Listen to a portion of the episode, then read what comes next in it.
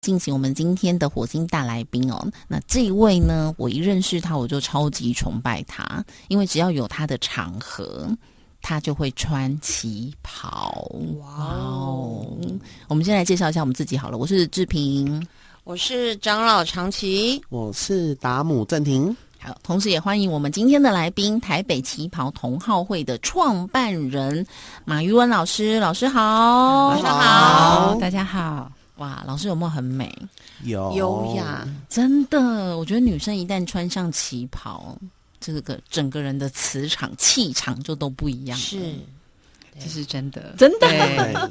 我每次穿上旗袍，都觉得自己是。走在街上最美的女人，对啊，自信心暴增。老师什么时候开始喜欢或迷恋，会开始穿上旗袍成为你的代表呢？其实就是小时候家里看长辈会穿嘛，然后很小的时候就会把衣柜打开，然后偷偷把妈妈的旗袍拿出来穿，好漂亮哦！都就是在很大还是觉得哇，妈妈穿旗袍真是好看，嗯，然后就很喜欢。那长大以后好像比较没有看到街上有人穿，但是有在。在街上的店里面看到人家有在卖旗袍，嗯，然后是古董旗袍，然后我就自己搜了两件，嗯，后来去国外呢念书就没有把它带去，然后就觉得看到有外国同学在那种 party 的时候穿自己国家的衣服，像日本同学很会，对，我们好失败哦，今天把没有，我今天把 那时候就很气，为什么要把旗袍放在台湾这样子没有带来？想说我也有啊。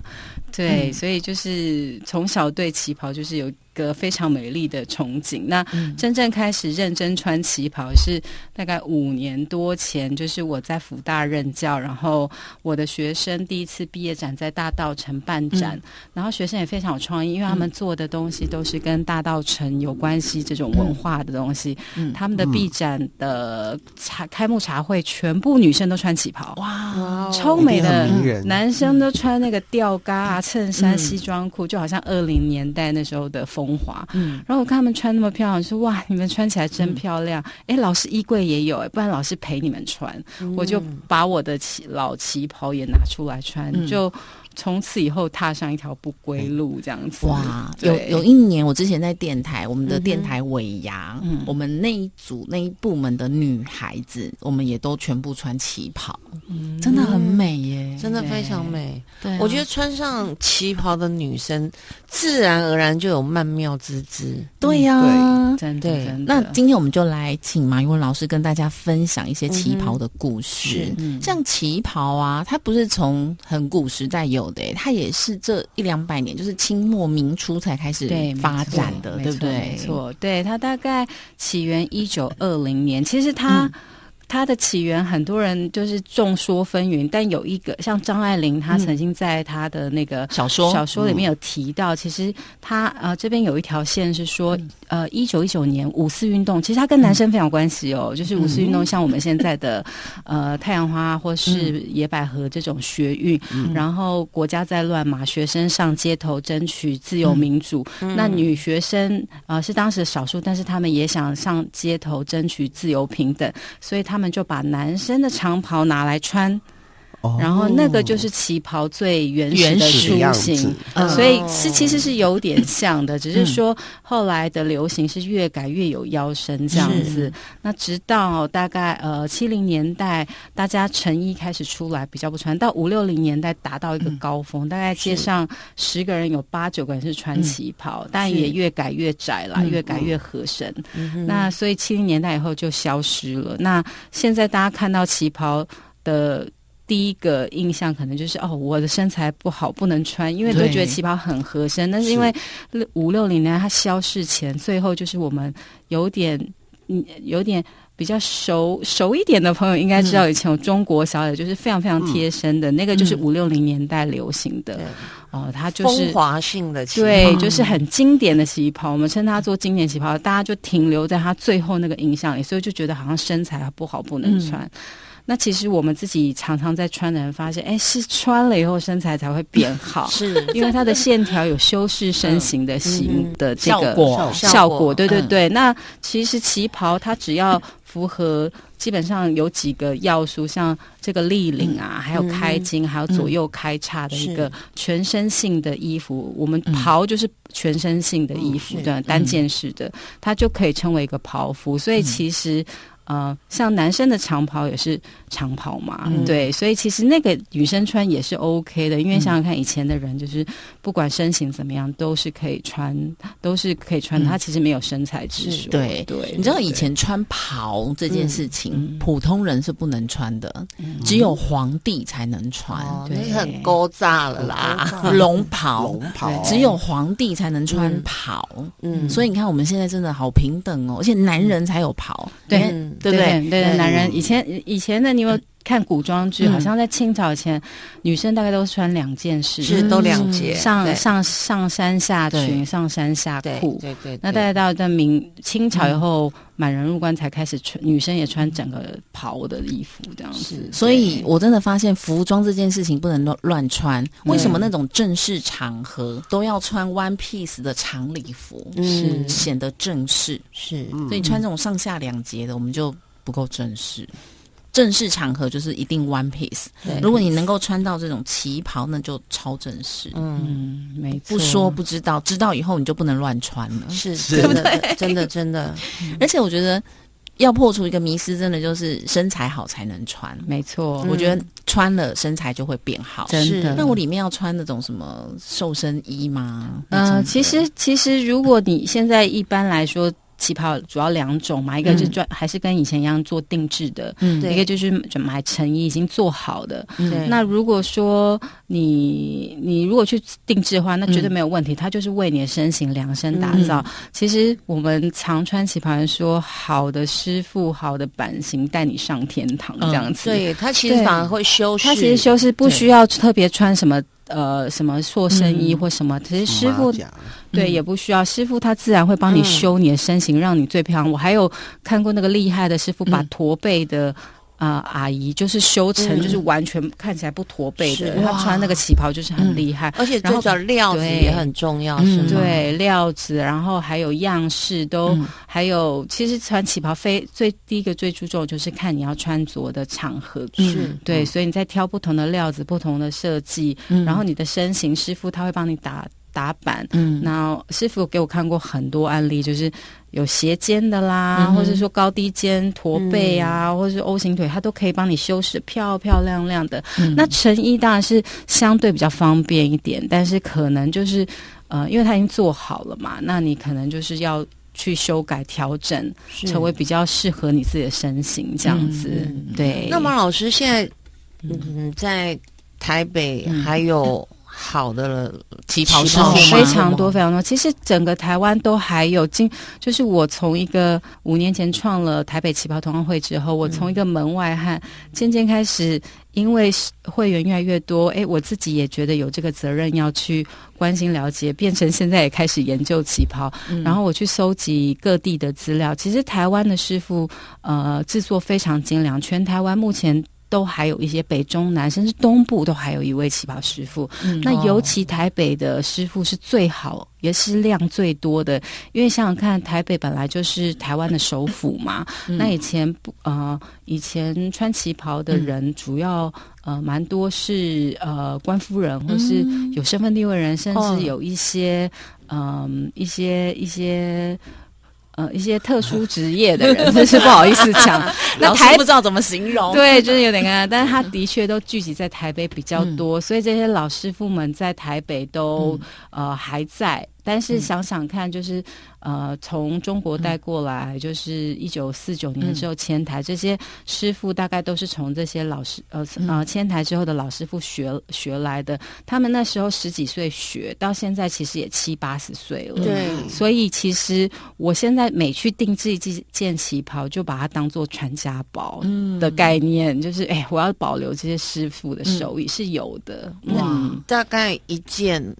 的费用，其实大家会非常意外哦。就是我我们我们自己常穿，然后呃，有遇到那个师傅是不一定是一代师傅，啊，所谓一代就是迁台之后教出来的第一代师傅，就是说七八十岁，他们现在也培养出一些徒弟出来。对，那呃长得可能五六十岁，年轻的甚至三十几岁就有了。那我们给他们做，其实我我我遇过台北，但听说中南部更便宜。台北最便宜的其实三四千块左右，没有想。啊其实你买两件 Zara 就有了，这是比想象中的来的更是的，是的。有时候我在一般的服饰店买一件 One Piece 的洋装就要哦三五千块了。天哪嗯对对，其实是插枝有多贵啊？哦，嗯啊，叉子人家是大品牌，不是那个叉子都比较年纪大的人在。下叉有多贵啊？哎它那个牌子，对啊，真的，对对对，没错，他他们是国际大品牌嘛，也要给他们尊荣一下。我觉得他们有把这个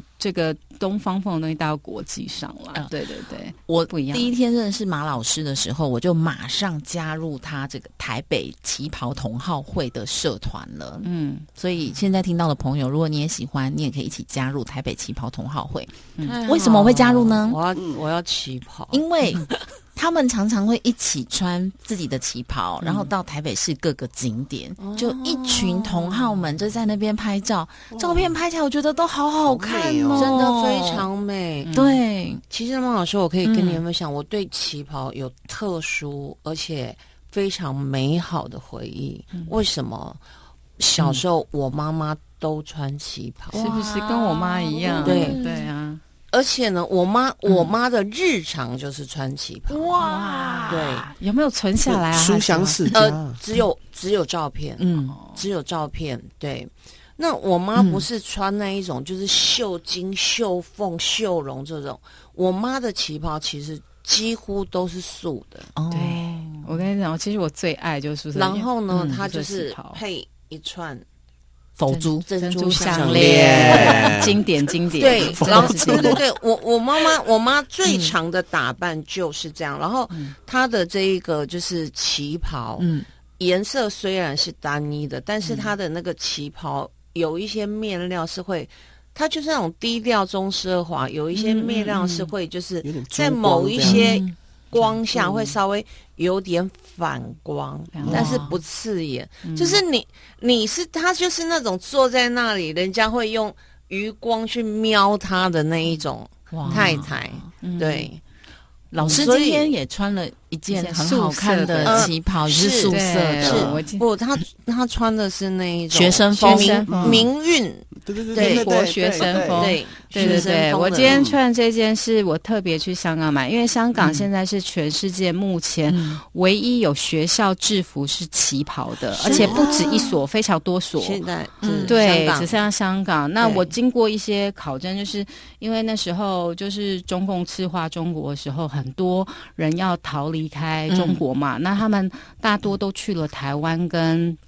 香港，那尤其想想看，香港是国际金融镇镇呃那个重症，那所以很多有钱人去了香港，那他们嗯。可能是受非常良好的教育，家世的哈，他们就在香港办学，他们就想象他们之前在北呃北京、上海念的大学，嗯。穿的制服都是旗袍，所以他们就把这个这个很优良的传统带回香港，所以香港现在有呃至少我知道五所以上的学校，他们的旗袍呃制服是旗袍，有我今天穿的像这种这种这种深蓝色的嗯。明初风的，也有白色的，也有黑色的、粉蓝色的。哇，白色的，对，都很好看，都素色的，非常雅。可是只有学生呢，我们一般人没有，我们一起去做旗袍。对对对，可以一起 做。我们我们找马老师一起去找老一起一起好师傅做旗袍，旗袍分很多种，像什么是传统旗袍，什么又是现代旗袍？改良式旗袍。对，一般每次有人问我说改良式旗袍，我都会自己非常困惑，因为我开始研究旗袍后，我发现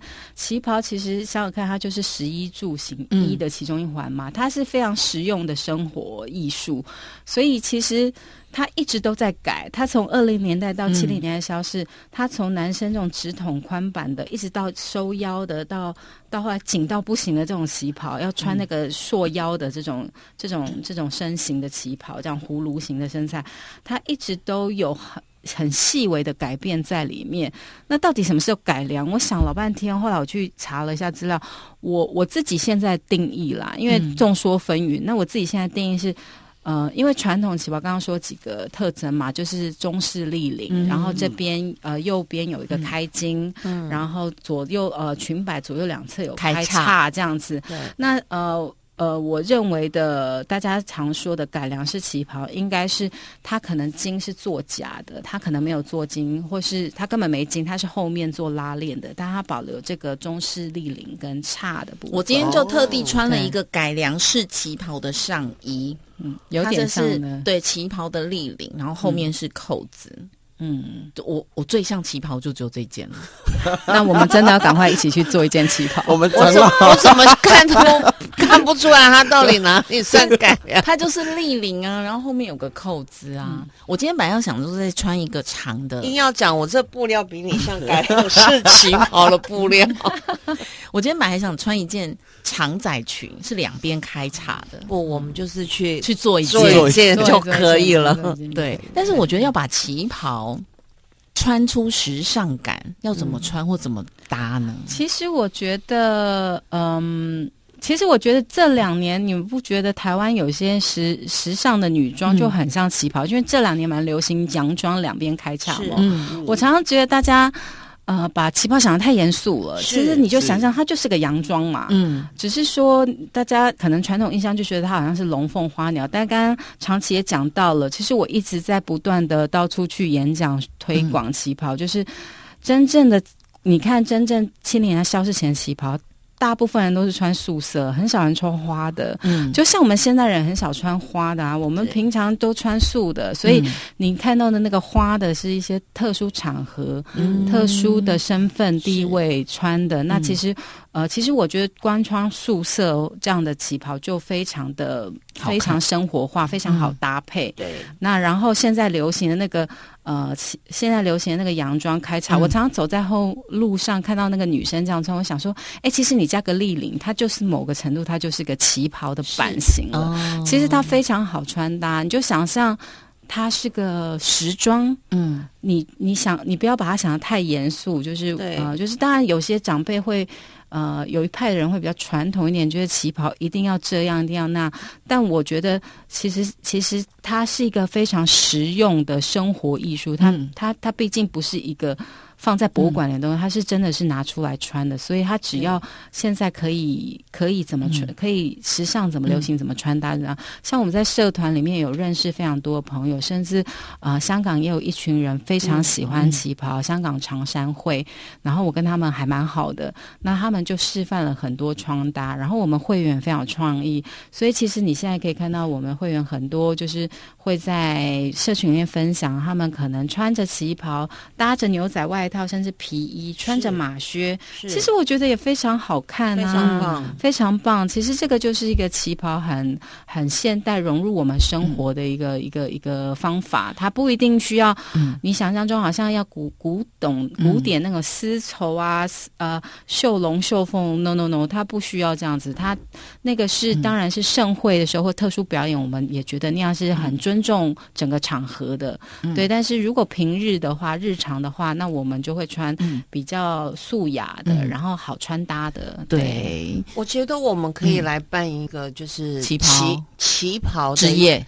旗袍新生代旗袍，嗯，也就是哇好有创意哦，真的，就是说，我们我们邀请年轻人，然后用他们的新视野、新想法，嗯。然后把旗袍穿出新时尚。真的。对啊，像老师今天这个学生风，他就搭一双球鞋就很好看。对啊，对对，原则上旗袍它就是一个 one piece 的洋装。Yes 对，我觉得旗袍需、穿旗袍需要具备什么？穿旗袍需要具备就是你的自信而已。所以跟无关乎你的什么长相，有人会觉得我没有东方脸，我看起来不像，其实都没有，不会对对不对？真的不会。哎男以一个男生的角度来看，我想听，我想听。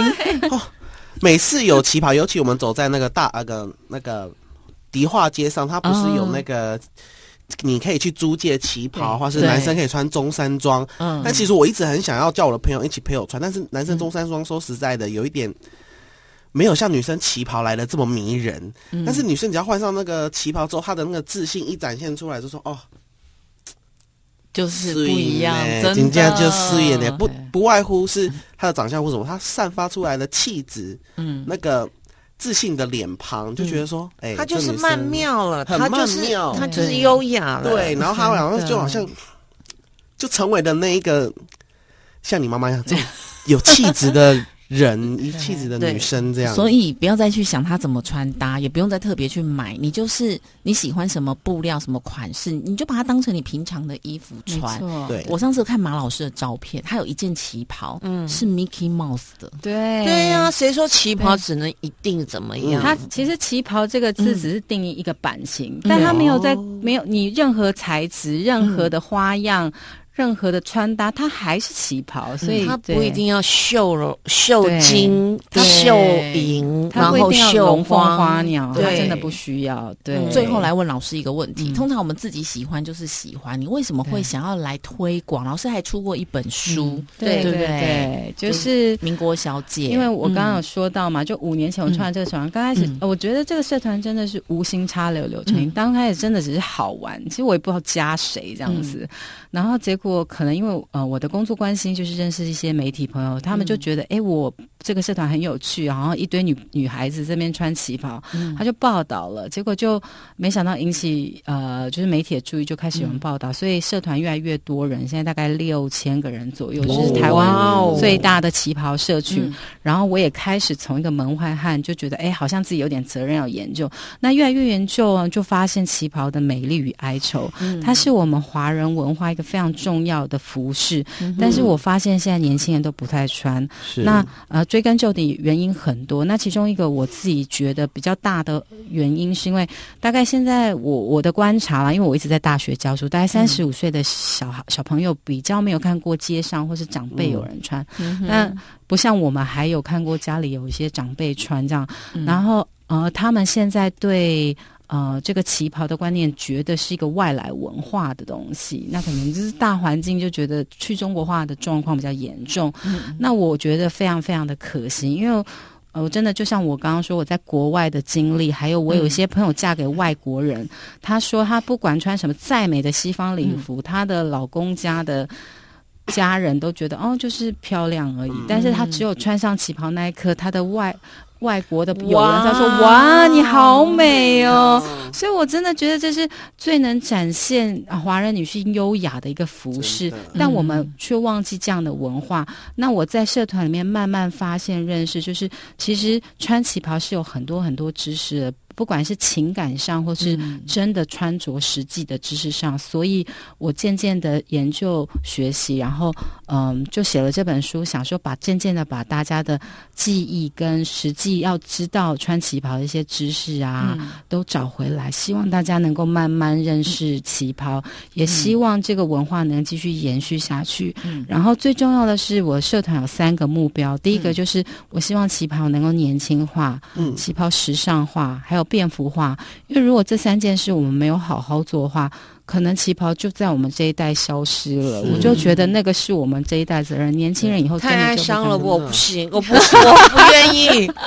我觉得这点老师不太需要担心，因为我发现我们这一代二十几岁的年轻人，我们越来越爱看旗袍，真的哦真的吗？尤其是男生。哦，男性因为爱的，我有一些女性朋友，她她呃有她硕士是念中国文学，所以她也是会穿旗袍。嗯嗯。然后我们每她每次穿我们都得到我们男生一律的赞扬，哇，然后其他女生也想要试试看，所以我会渐渐在逛街的路上，就像那个我刚才讲的那个大道城的附近，是。越来越多人愿意去租借那个旗袍来穿。嗯，所以我们男生也会帮你们朋友说啊，女生就是要穿旗袍啦，洋装算什么？没有没有没有没有这样。所以我们可以来准备这个旗袍旗袍对的活动，旗袍旗袍，赶快写下来。这个活动就交给你做统筹一下了。好，我相信就喜欢跟美女相处了。有机会，我们可以再邀请我们马老师来节目当中，跟大家分享更多旗袍的美跟旗袍的文化一。定要的也，可以来加入我们台北旗袍同好会哦。是呀那我们最后再一次的谢谢我们台北旗袍同好会的创办人马老师来到节目当中，谢谢，谢谢谢谢谢。